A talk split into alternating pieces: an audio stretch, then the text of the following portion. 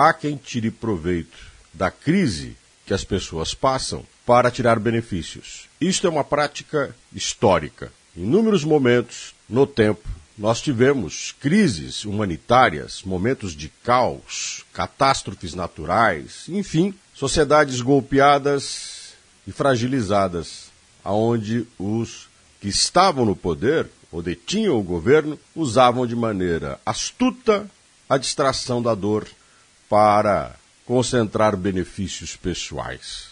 Isso não é nenhuma novidade. Muitos fizeram fortuna na desgraça alheia.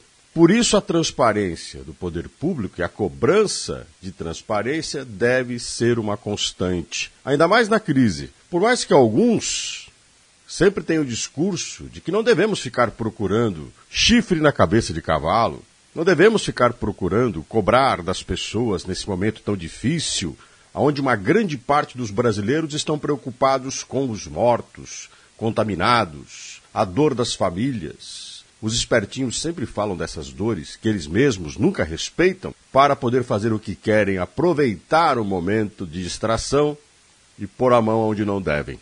Nós devemos ficar atentos ainda mais agora.